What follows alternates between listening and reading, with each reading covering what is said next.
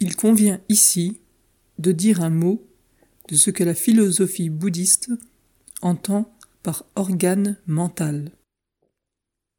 Il faut bien comprendre que l'organe mental n'est pas l'esprit par opposition à la matière. On devra toujours se rappeler que le bouddhisme ne conçoit pas l'esprit comme s'opposant à la matière, ainsi que cela est admis dans d'autres systèmes philosophiques. Pour lui, l'organe mental est seulement une faculté, ou un organe, au même titre que l'œil ou l'oreille. Il peut être contrôlé et développé comme les autres facultés. Et le Bouddha parle très souvent de l'utilité de contrôler et de discipliner les six facultés. La différence entre l'œil et l'organe mental en tant que faculté réside seulement en ce que le premier perçoit le monde des couleurs et des formes visibles, tandis que le second perçoit le monde des idées et des pensées qui sont les objets mentaux. Nous faisons l'expérience de domaines différents par le moyen de sens différents. Nous ne pouvons pas entendre les couleurs, mais nous les voyons.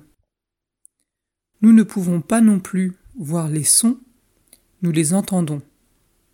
Ainsi, par nos cinq organes d'essence physique, l'œil, l'oreille, le nez, la langue, le corps, nous faisons l'expérience du monde des formes visibles, des sons, des odeurs, des saveurs, des objets tangibles.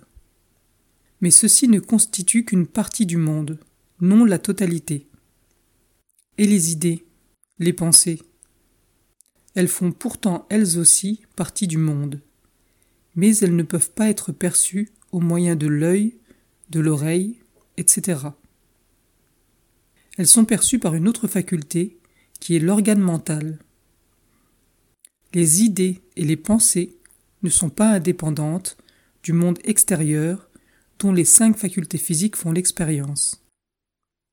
Elles dépendent en fait de ces expériences physiques et elles sont conditionnées par celles-ci. C'est ainsi qu'une personne née aveugle ne peut pas se faire une idée des couleurs, sauf par des analogies sonores ou autres, éprouvées par d'autres facultés.